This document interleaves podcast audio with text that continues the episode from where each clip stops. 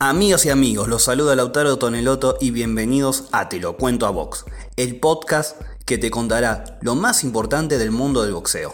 Todos los martes y jueves podrás encontrarnos en tu plataforma de podcast preferido para enterarte de todo lo que pasa en el deporte de los puños.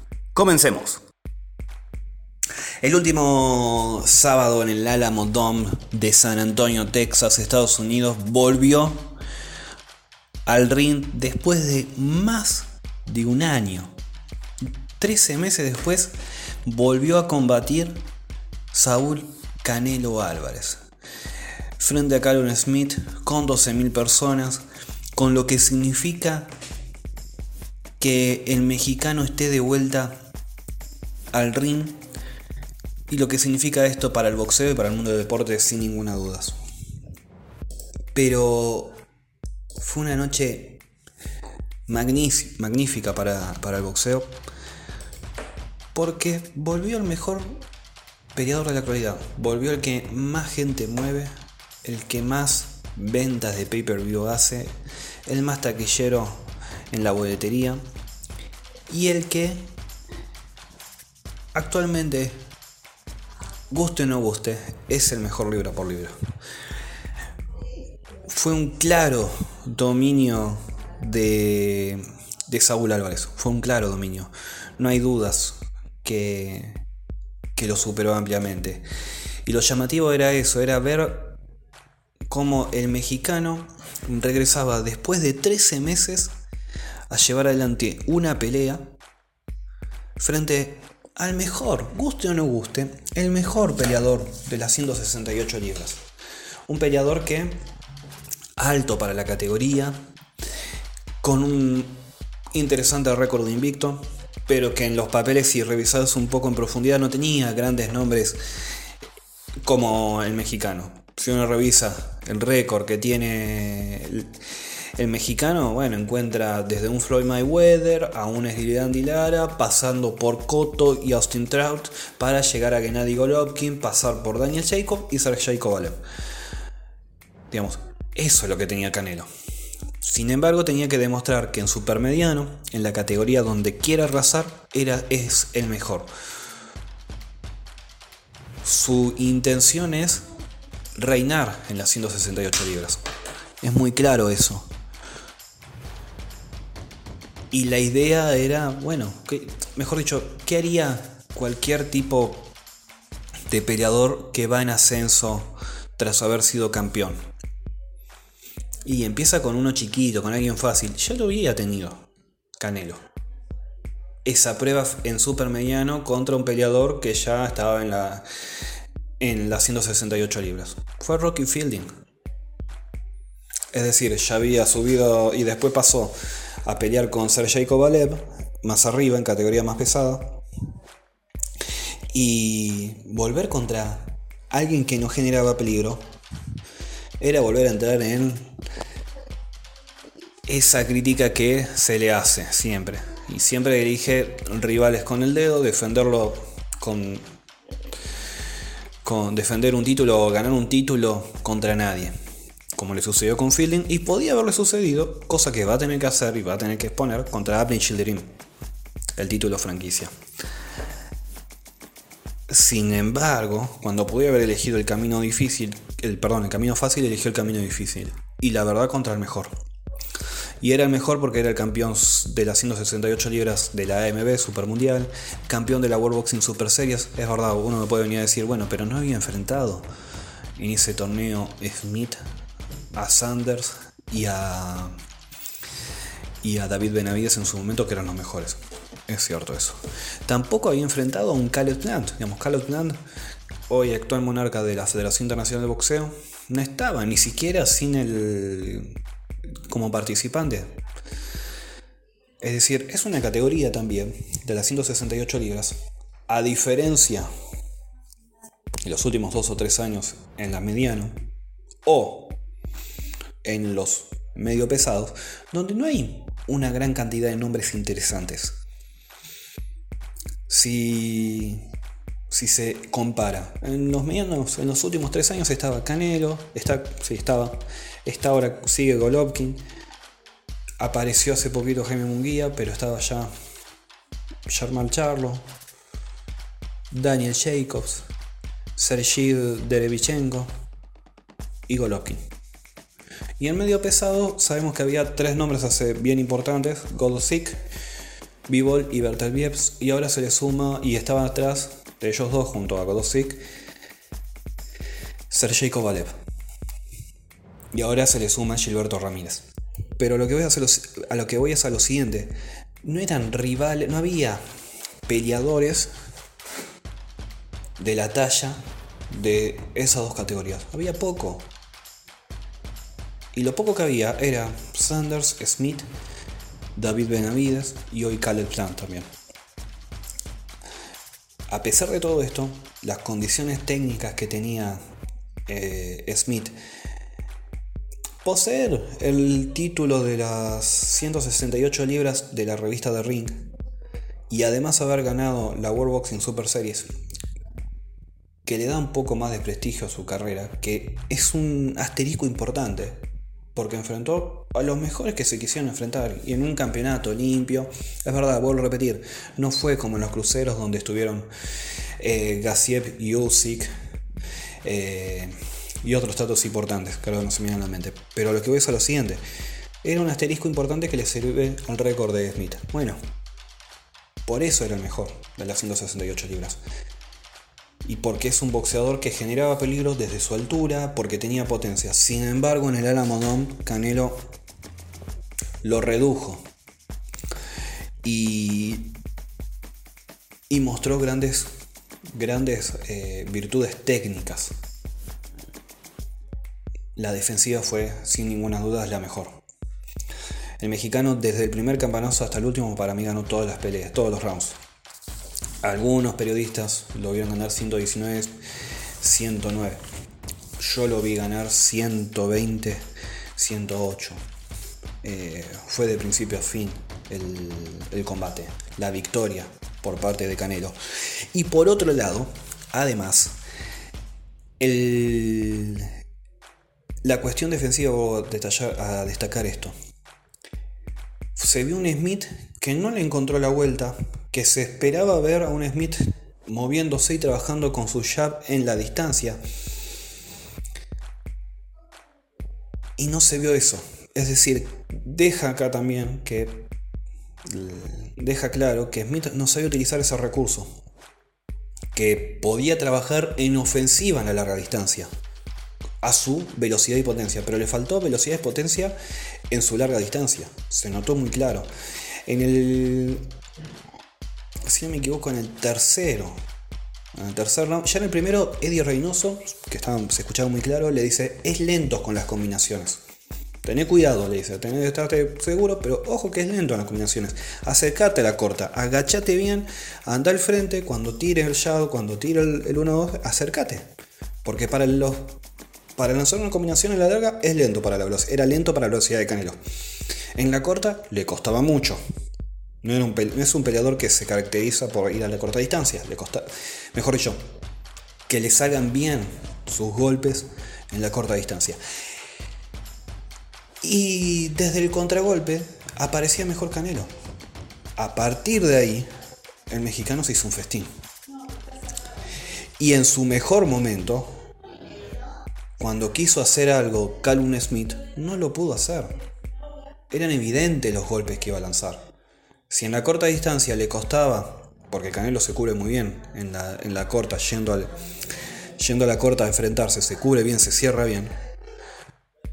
En la larga era muy evidente, falta de velocidad, falta de creatividad al momento de hacer más. Y se vio un Smith también que en la parte defensiva solamente se movió y, y esperó recibir y contragolpeaba y no tocaba grandes, no realizaba grandes combinaciones para llevarse algún punto en alguno de los asaltos. Era aguantar. Era aguantar. Eso fue la pelea para, para Smith. No resistió, no le encontró la vuelta, no le encontró la distancia. Falló él, sin ninguna duda, pero también falló su esquina. Fue extraño, porque también lo podemos esto comparar con la pelea que realizó Teófimo López frente a Lomachenko. Fue un Teófimo López que para mantenerlo en línea a Lomachenko siempre fue a buscarlo con el jab. Era una manera de defenderse. Lo corrió por todo el ring con el jab. Smith ni siquiera atacó, ni siquiera fue a trabajar uno o dos rápido, moviéndose, ni siquiera se movió lento, exhausto parecía. Y acá entra el tema de, a ver, cómo fue la, cláusula de rehidratación. a ver, puede ser, como no, queda esa duda, siempre va a estar esa duda metida en Canelo. Ahora, hubo un peleador en su momento, Golovkin, que le hizo 24 asaltos. Habrá quedado mejor parado Canelo, especialmente en la segunda por ahí. Pero con pesaje y todo, hizo bien las hizo bien todo. Y esta vez además hubo una muy buena recuperación por parte de, de Smith. Post pesaje. Hubo mucho tiempo lo llamativo fue eso, no ver a un Smith que vaya a buscar la pelea tampoco. Un Smith frustrado, se podría decir. El noveno asalto le dio una paliza el mexicano. Ese fue el combate. Ese fue el combate, fue decisión unánime. Y victoria para, para Canelo Álvarez que se convierte campeón franquicia, esta cuestión medio inventada por parte del CMB, pero vamos a decir en todo caso campeón mundial del CMB supermediano y también de la Asociación Mundial de Boxeo. Y también tiene un cinturón muy prestigioso como es el, el de la revista de Ring. Ese combate se vio. Ahora la gran pregunta es, ¿el mexicano es el número uno libra por libra de actualidad? Sí, es verdad. Pero al, mejor libra por libra siempre se le pide que aparezca o que tenga en todo caso una pelea consagratoria. Canelo lamentablemente, guste o no guste para él, no tiene esa pelea consagratoria. Sin embargo, ¿por qué sería el número uno libra por libra? especialmente por el récord que tiene, por el recorrido que tiene el mexicano. Por ese motivo, él es el mejor. Porque hace no tanto Lomachenko, mi análisis, era el número uno de la actualidad. Porque no solo tenía un gran récord como amateur, entre ellos dos, dos medallas olímpicas, sino que además tenía un gran palmarés a nivel profesional, desde pluma hasta ligero, manteniéndose en actividad. Perdió una vez sola contra Orlando Salido, pero después, rival que le pusieron, rival que sacó. Después falló, es verdad. Y eso que no le impactaron golpe fuerte. Y falló por poco además. Le salió mal la estrategia. En vez de activar en el sexto, tendría que haber activado en el cuarto. Porque ganó del sexto en adelante la ganó él y el quinto hasta ahí. Pero para que no queden dudas en una pelea tan cerrada. Esa es la cuestión. Sin embargo, lo que lo catapulta a Canelo como número uno de la actualidad es que tuvo rivales y que regresó después de un año frente a un rival complicado para la categoría. Eso es lo que lleva a ponerlo y a posicionarlo a, Canelo Álvarez como el número uno de la actualidad. Le falta la pelea consagratoria, esa pelea dura, esa pelea que termina rescatando, que ante la dificultad termina saliendo con la mano en alto. Obviamente que sí, le falta esa pelea. En la que sangra por todos lados, que no le encuentra la vuelta y de pronto cambia el plan de pelea una mano y empieza a remontarlo. Puede ser por puntos, es una pelea muy cerrada. Pero esa pelea consagratoria, por ahí le falta. ¿Qué sí ahora? La gran pregunta es para para el fanático del boxeo, para los... Eh, es extraño, porque no da la sensación que no tiene nombres, que generen una seria dificultad. Si Sanders, perdón, si Smith, que era una seria dificultad después de un año de inactividad, con el que se volvió a enfrentar, representó esto y lo llevó a eso. Es un Smith que se movió y que esperó y que no lo atacó. ¿Quién en todo caso? Golovkin de nuevo. Es la pelea que todo el mundo quiere y se habla por ahí para mayo, para septiembre, en alguna de las fechas patrias mexicanas. Billy Joe Sanders. Eh, dejó mucho que desear Billy Joe Sanders frente a Cóceres. ¿Qué demostraría de manera diferente Sanders frente a Canelo? ¿Qué haría diferente Sanders contra Canelo? Hay una, hay una realidad por parte de Golovkin. Golovkin a sus 38 años, su primer gran prueba de fuego fue Daniel Jacobs. Para mí perdió. Pero le demostró que si vas a enfrentar a un Canelo Álvarez, te va a boxear, te va a golpear y te va a hacer sufrir la pelea y te va además a resistir los golpes. Daniel Jacobs le resistió los golpes, Canelo Álvarez sin ninguna, sin ninguna duda y además lo hizo retroceder. Pero ¿sirve esta pelea? ¿Qué va a demostrar esta pelea? ¿Va a demostrar algo diferente para, para el ojo del fanático? Por ahí un poco cerrar esta tirología. Seguramente en las 168 libras. Me parece también oportuno que Canelo quiera reinar en las 168 libras. Tráigame los campeones. Quiero los campeones, quiero ganarlo los cuatro, quiero tener, mejor dicho, los cuatro cinturones. Y después vemos si aparece o no Golovkin. Murata, si es que quiere subir de categoría, hay que ver, pero lo veo complicado. Y por otro lado, habría que ver si es factible que el mexicano quiera bajar a mediano y pelear contra Shalmar Charlo. Hoy es complicado, para mí también sería una muy buena pelea, porque es un boxeador muy técnico, muy inteligente y que puede hacerle combate, da la sensación, a, Canelo. La gran pregunta es después si el mexicano le hace pasar vergüenza como le pasó esta, el último sábado al británico o no. O termina ganando, obviamente. Pero también por otro lado da la sensación de que en el próximo año, año y medio, se va a ver un mexicano en las 168 libras, por ahí haciendo algún combate la trilogía con Golovkin, seguramente con Billy Joe Sanders. Hay que ver qué pasa con Caleb Plant. Y por otro lado, ver si, bueno, si no se da la, la, pelea contra Kennedy Golovkin, si no se da algo con alguno de los medianos, eh, ver si el mexicano sube a las 160 y 175 libras. En su momento con Eddie Reynoso habló un colega argentino este año, Tomás Aguirre. Sobre el final de esa entrevista, Tomás le consultó si da en algún futuro cercano ver a Canelo en la categoría medio pesado.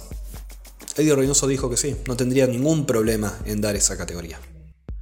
El mexicano, lo dio contra Cola. El tema es, bueno, ¿qué va a suceder?